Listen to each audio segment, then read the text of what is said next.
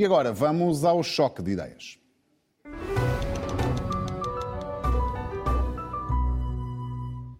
No choque de ideias, vamos colocar um olhar económico nas formas como se pode melhorar o acesso aos cuidados de saúde em Portugal. Nunca o Estado gastou tanto como gasta atualmente com o Serviço Nacional de Saúde. Em 2016, primeiro ano completo da atual governação socialista, a despesa com o SNS atingiu os 9.243 milhões de euros.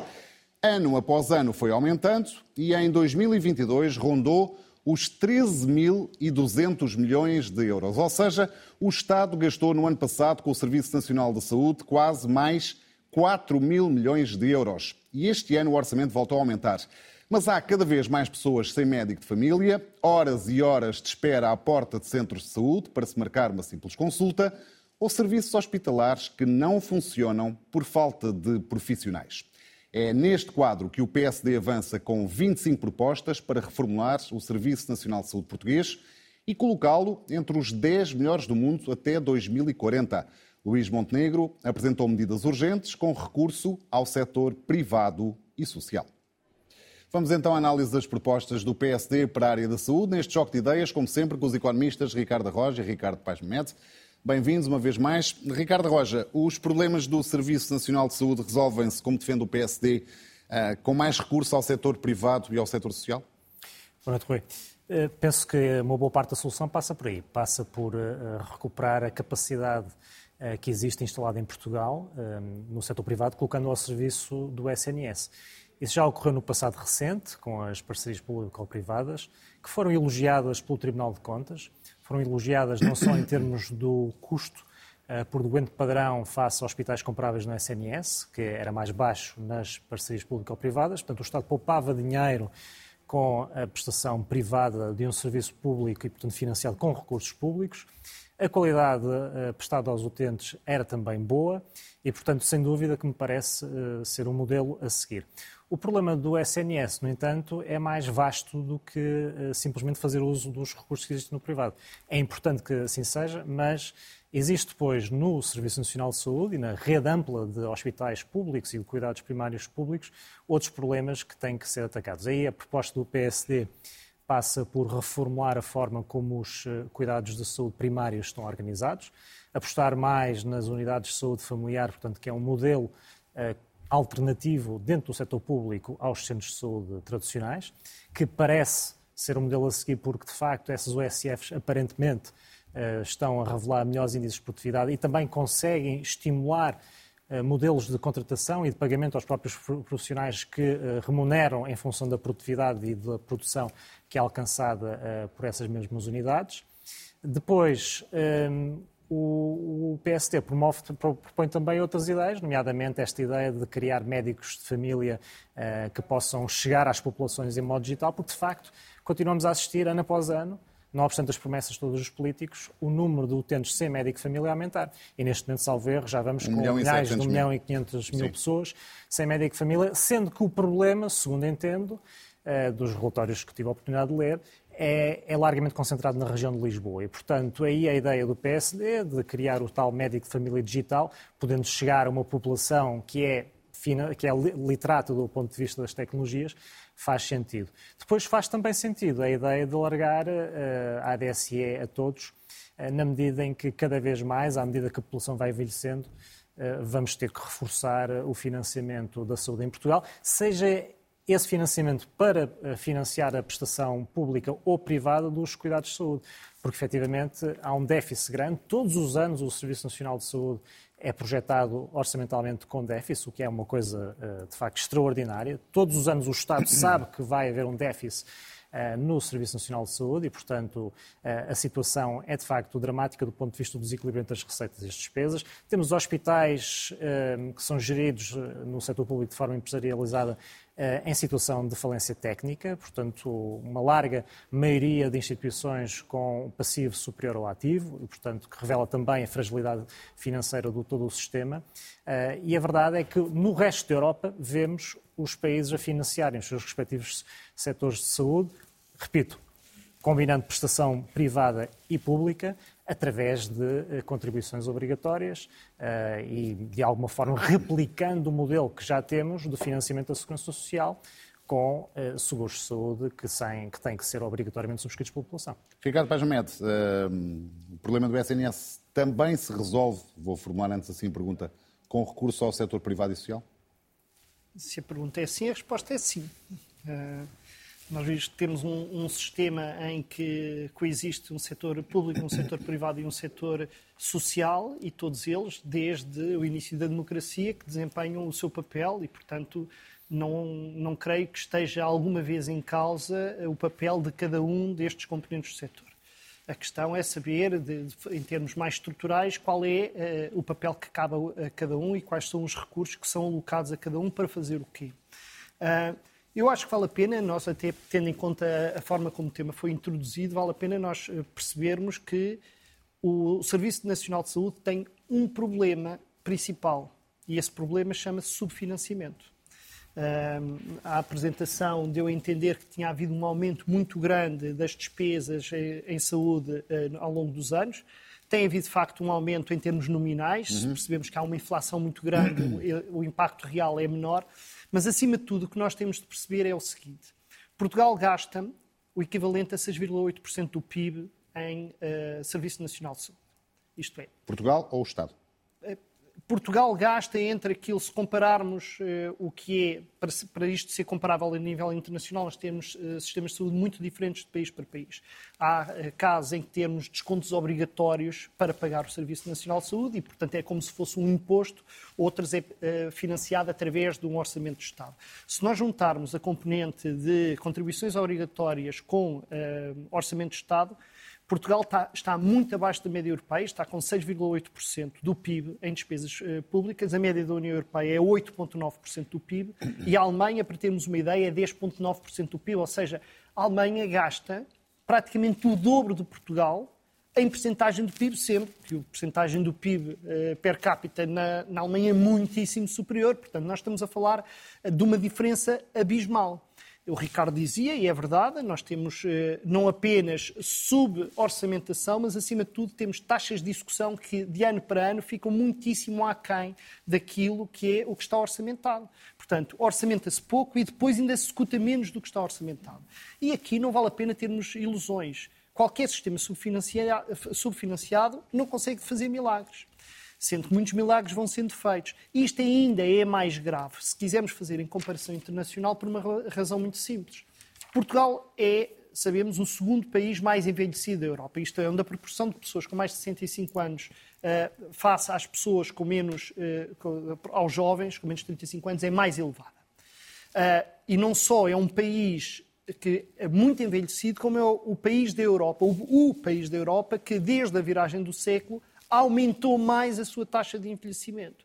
Isto significa um, uma pressão sobre os cuidados de saúde gigante, porque, como é óbvio, quanto mais idosas forem as populações, maior é a exigência, não em termos de frequência com que se acede aos uh, cuidados, mas também uh, com o tipo, com os custos associados a esses cuidados.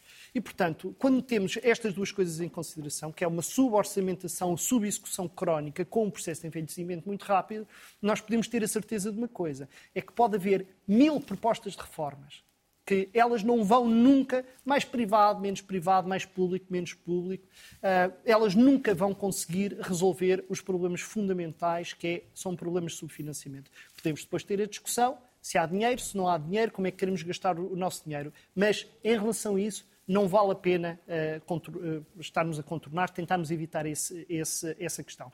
E eu creio que este, este documento do PSD, que eu acho que é uma boa iniciativa, devo dizer, eu não fiquei convencido com tudo que lá havia, acho que há problemas ao nível do diagnóstico, há algumas imprecisões, há uh, incorreções, há contradições internas, algumas muito interessantes, já posso referir mais adiante, mas há uma coisa que o PSD não diz e que eu gostaria que todos os partidos políticos, o PSD ou qualquer outro, dissessem à cabeça, que é se fossem governo, gastavam mais ou não gastavam mais não do que aquilo que se gasta. Confirmo que é omisso com, desse ponto. Com o uh, Serviço Nacional de Saúde e, gastando mais, como é que Sim. gastavam. O PSD Porque... critica a falta de sustentabilidade do atual modelo de financiamento e gestão do SNS, continuadamente evidenciada nos déficits do sistema público de saúde e na acumulação de dívidas e pagamentos em atraso aos seus fornecedores externos, mas em nenhum momento refere-se, pretende ou não pretende, Rui, reforçar o só investimento do SNS. uma coisa para Sim. terminar, para Sim, voltar sim. à sua pergunta de partida, que é, quando nós discutimos, deve haver mais privado ou não deve haver mais privado?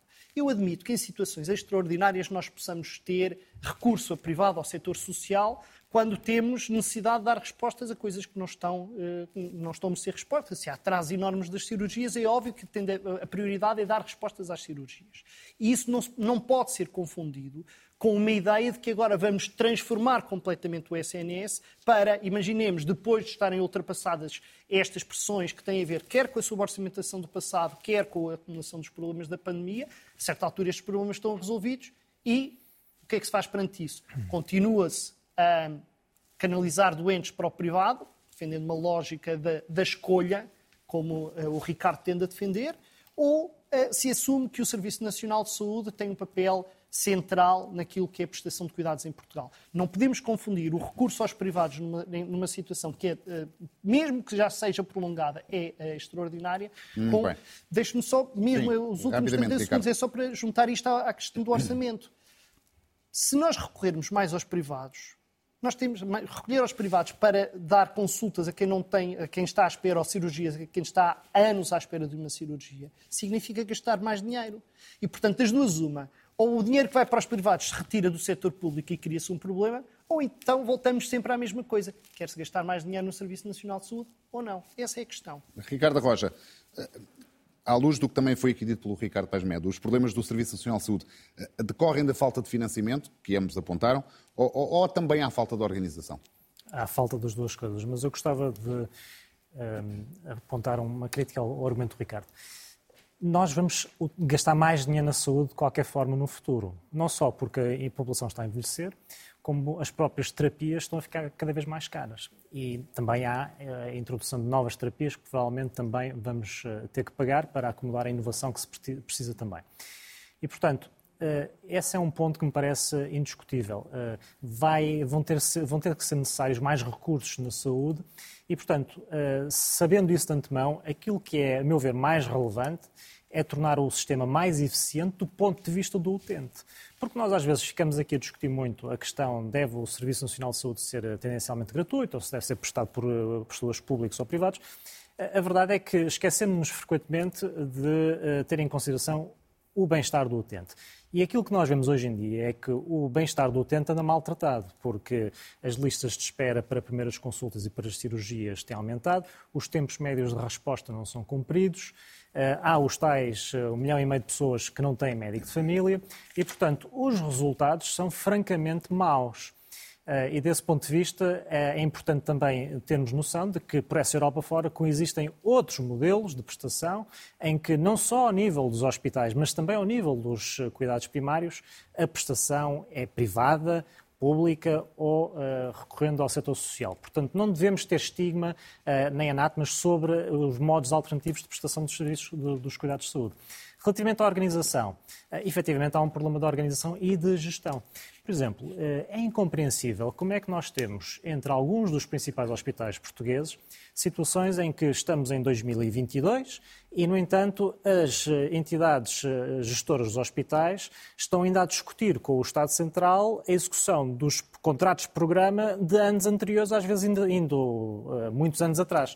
O caso, por exemplo, do Hospital de São João, que eu, cujo relatório e contas eu estive há pouco a ver, é um caso paradigmático. Ora, ali está um hospital que já tem contas aprovadas em 2022, no entanto, ainda está a dirimir divergências com o Estado referentes à produção de 2013. Isto é inacreditável. Se isto acontecesse numa entidade do setor privado, eh, as contas eram chumbadas, nem sequer eram apresentadas. E, portanto, eh, é de facto um problema de organização que depois leva a outros problemas, nomeadamente gestão. Porquê? Porque aquele dinheiro que está a ser ali dirimido não entra na tesouraria do hospital. Se não entra na tesouraria do hospital, o hospital fica com uh, ruptura de tesouraria e depois vai desembocar em todos os problemas que nós sabemos que depois existem nos hospitais, nomeadamente falta de recursos, falta de autonomia de gestão, uh, falta de, de, de, recursos para fazer as, uh, as, as necessárias despesas. E, portanto, isso é um problema. Levanta depois outras questões. O Estado, coloca o Estado português em, em incumprimento. O prazo médio de pagamento dos uh, hospitais públicos, neste momento, uh, do Serviço Nacional de Saúde aos seus fornecedores, é de 109 dias em média. São dados publicados recentemente pelo Conselho de Finanças Públicas. 109 dias em média. Ora, Portugal, com esta performance, está em incumprimento da lei dos pagamentos, uh, dos, dos, compromissos e pagamentos atrasados. Uh, estará o, está o Governo a pagar juros de mora sobre esses valores? Provavelmente não está. Porquê? Porque impõe depois a sua vontade negocial aos seus fornecedores. Mas, Portanto, cria aqui uma, uma, série de problemas uh, que, a meu ver, são inaceitáveis e que, mais uma vez, não só revelam um problema de gestão organizacional dos hospitais e dos centros de saúde, como depois acaba por resvalar para uma péssima qualidade de serviço prestado aos utentes. Ricardo Paz Mete, há aqui um problema de organização para lá do problema de subfinanciamento? As duas coisas não estão uh, Sim, não... pouco relacionadas, elas estão completamente Sim, claro. relacionadas por uma razão simples. O que é que se passa nos hospitais? Tudo o que o Ricardo disse é verdade e não é novo. Isto, nós estamos a viver isto há anos e anos a fio em que o setor da saúde é o setor que paga mais tarde, que tem mais déficit, que tem mais dívida acumulada. Porquê é que estas duas coisas estão relacionadas? Por uma razão muito simples a pressão orçamental sobre a saúde significou, a certa altura, controlar-se cada cêntimo que se gasta. E, portanto, os gestores hospitalares, na verdade, não têm nenhuma autonomia sobre a sua gestão.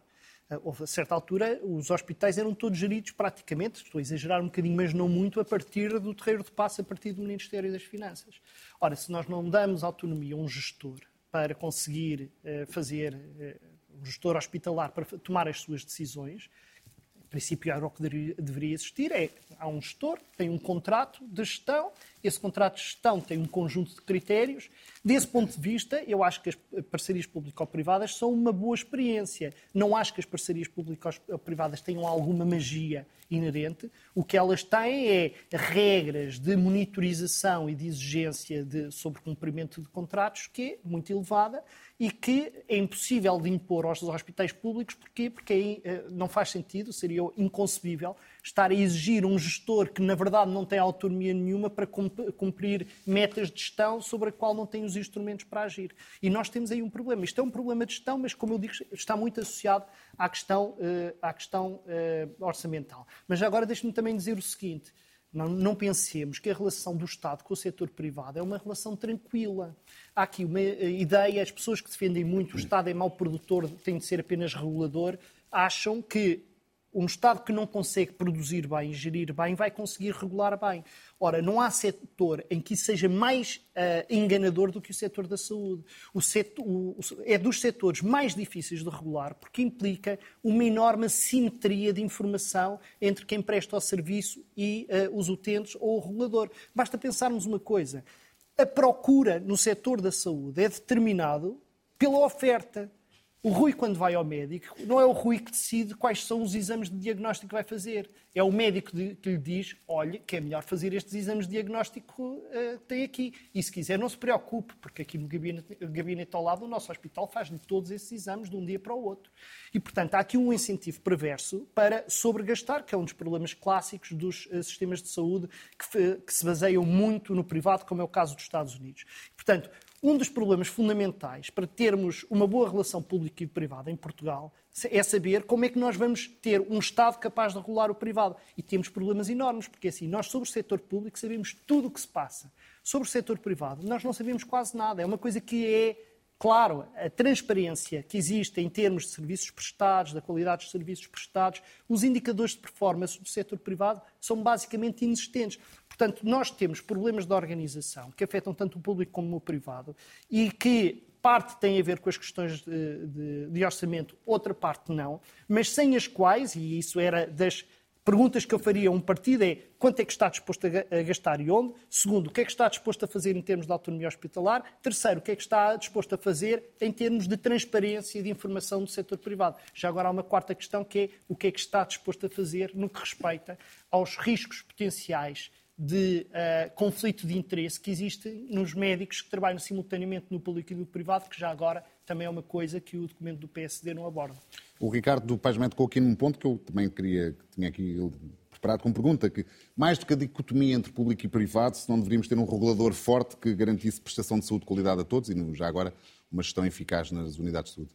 Eu gostava de discordar com o Ricardo no ponto da regulação e da incapacidade do Estado de regular este setor. Ora, o que os relatórios do Tribunal de Contas eh, nos apontaram ao longo dos últimos anos, relativamente às auditorias que foram feitas às PPPs, é que o Estado efetivamente soube estabelecer eh, critérios de performance, soube observá-los e o setor prestador privado soube cumpri-los. Portanto, PPPs. a experiência a, é o que é. PPPs, Ricardo, nós estamos a falar Ricardo, de 120 é, hospitais, é, estamos a falar de 4 Ricardo, PPPs. é o que é. Não confundas. É o, é o que é. Não confundas, é isso não é capacidade não, não, é, da administração oh, Ricardo, é, oh, Ricardo, vamos lá ver. A realidade, a realidade, a realidade, a realidade é o que é. Existiam quatro PPPs, eh, duas delas de grande escala, eh, que eram comparados regularmente com hospitais de dimensão equiparável, dando lugar aos tais rankings de custo por doente padrão, e os indicadores foram criados... Mas está a referir a Braga e Lourdes, ou Braga e Cascais. E foram cumpridos, uh, criados com poupança para o Estado e com boa qualidade de prestação, conforme era uh, percepcionado pelas populações. Uh, qualidade de prestação que desapareceu agora que regressou a gestão pública, é que essa sim é deficitária, como se vê nos cento e tal eh, hospitais do, do, Serviço Nacional de Saúde, onde tendencialmente os resultados são uma negativos. Uma pergunta rápida, não, não portanto... quero interromper. Fazer-te uma pergunta rápida. Sabes quantos milhões de euros o Estado gasta todos os anos em litigância com hospitais privados devido ao incumprimento ou litígio sobre compensações que o Estado supostamente deve dar ou cumprimento de contratos que não devia dar. Sabes quantos milhões o Estado gasta? Vai é sempre haver litígio entre quem é regulado e quem é regulador. Não, mas a questão é, portanto, é, sabes os custos que isso tem? Sabes o que, é que o, oh, o Tribunal oh, de Contas considerou Ricardo, sobre esses custos? Aquilo que eu sei, aquilo não, que eu, considerou nada. Aquilo que eu sei, aquilo que eu sei é que desde 2014 eh, os hospitais do SNS têm um déficit acumulado de 5 milhões de euros. Desde 2017 o Estado tem vindo a reforçar os buracos, a, a, a acomodar os buracos financeiros que existem é nos hospitais do Serviço Nacional pergunta, de Saúde. E, portanto, a litigância vai sempre existir e é bom que exista. É bom que exista porque significa que um está a fazer o seu trabalho e que o outro está a, a procurar ir ao encontro dessas, desses critérios de qualidade. E, portanto, a questão da regulação, a meu ver, é algo que foi bem conseguido em Portugal, com base nos exemplos que existem em Portugal, e infelizmente não está a ser conseguido no, setor, no, Serviço Nacional de Saúde, como os números bem indicam.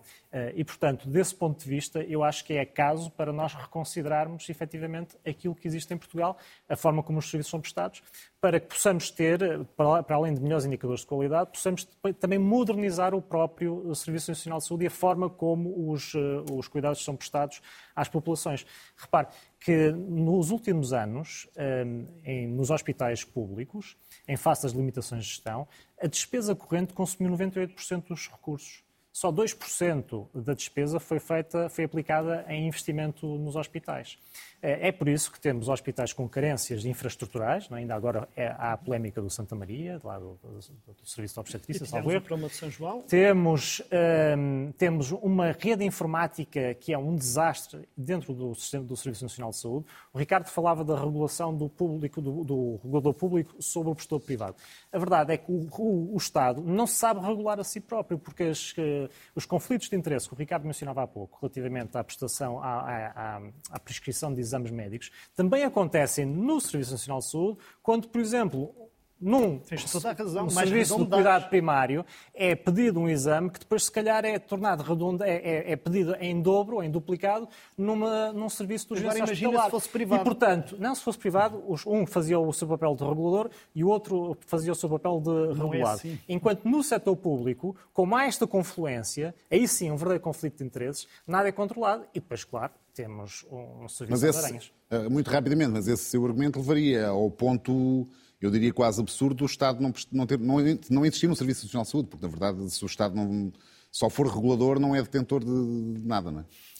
Ah, isso é um modelo invulgar. O modelo mais frequente é ver financiamento público, prestação pública e privada. Portanto, é isso que acontece por essa Europa fora e vemos, por exemplo, países como a Suíça, como a Bélgica, que têm, como eu disse, cuidados de saúde primários prestados por entidades privadas.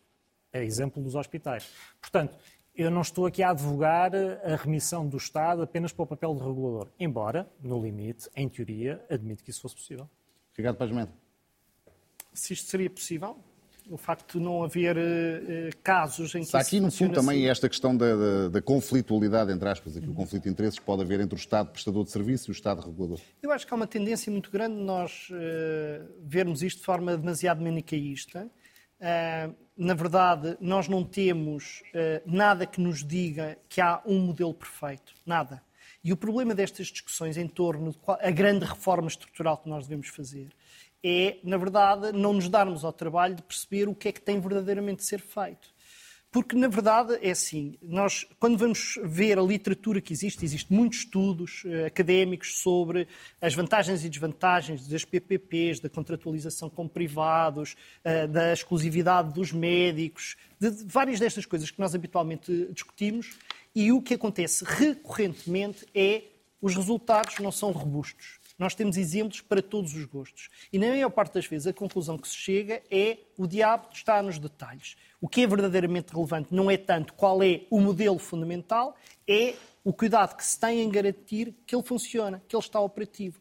E em relação a isso, eu acho que eu e o Ricardo não temos divergências. Isto é, o modelo que temos em Portugal não está a funcionar bem. Já agora, também qualifiquemos um pouco isto. Quando se diz há um aumento brutal das listas eh, de, de espera nas, nas, cirurgias. Eu não sei se têm consciência, mas o número de cirurgias feitas pelo Serviço Nacional de Saúde desde a viragem do século duplicou. Duplicou. O número de cirurgias duplicou. Temos um sistema que conseguiu duplicar o número de cirurgias que faz por ano. Pergunta-se, mas se é assim, porquê é que aumenta tantas listas de espera?